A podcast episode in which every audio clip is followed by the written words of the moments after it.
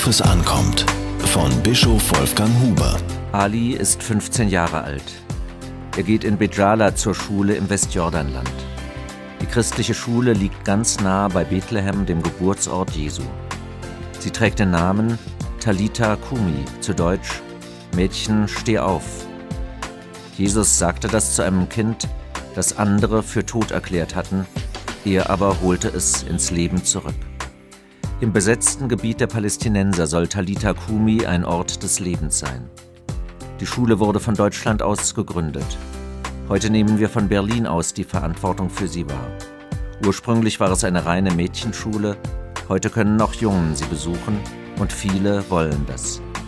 Die Zahl der Anmeldungen ist hoch, nicht alle können aufgenommen werden. Obwohl die Zahl der Christen in Israel wie in Palästina zurückgeht, ist die Mehrzahl der Schülerinnen und Schüler christlich. Sie hatten selbst die Morgenandacht vorbereitet, an der wir teilnehmen konnten.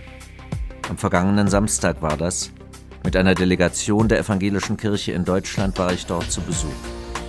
Schülerinnen und Schüler sprachen über die Wahrheit von Träumen. Sie redeten über ihre Zukunft. Anschließend berichten uns Ali und einige Schülerinnen von dem, was sie vorhaben. Und davon, wie ihnen die Schule gefällt. Wie schwer es ist, durch die vielen Absperrungen hindurch die Schule zu erreichen und wieder nach Hause zu kommen.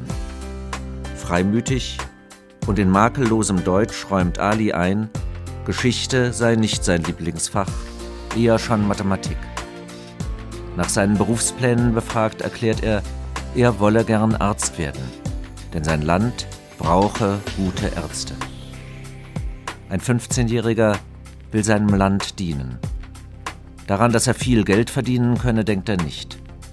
Was sein Land braucht, interessiert ihn. Dass die Opfer von Gewalt verbunden werden, liegt ihm am Herzen. Seine Augen leuchten. In Alis Augen sah ich die andere Seite der Wirklichkeit im heiligen Land. Der Frieden ist für Palästinenser so wichtig wie für Israelis. Das Recht der Bürgerinnen und Bürger des Staates Israel auf ein von allen Nachbarn anerkanntes Staatsgebiet in sicheren Grenzen ist ein hohes, unantastbares Gut. Aber das Recht der Palästinenser darauf, in einem eigenen Staat mit ebenfalls anerkannten Grenzen zu leben und sich frei zu bewegen, ist es auch. Derzeit wird ihr Lebensraum eingeschnürt und ihr Bewegungsspielraum beschnitten. Ali kann davon berichten. Hoffentlich kann er seinen Berufswunsch verwirklichen. In Freiheit und ohne Gewalt. Diese Kolumne erschien in der Berliner Tageszeitung BZ.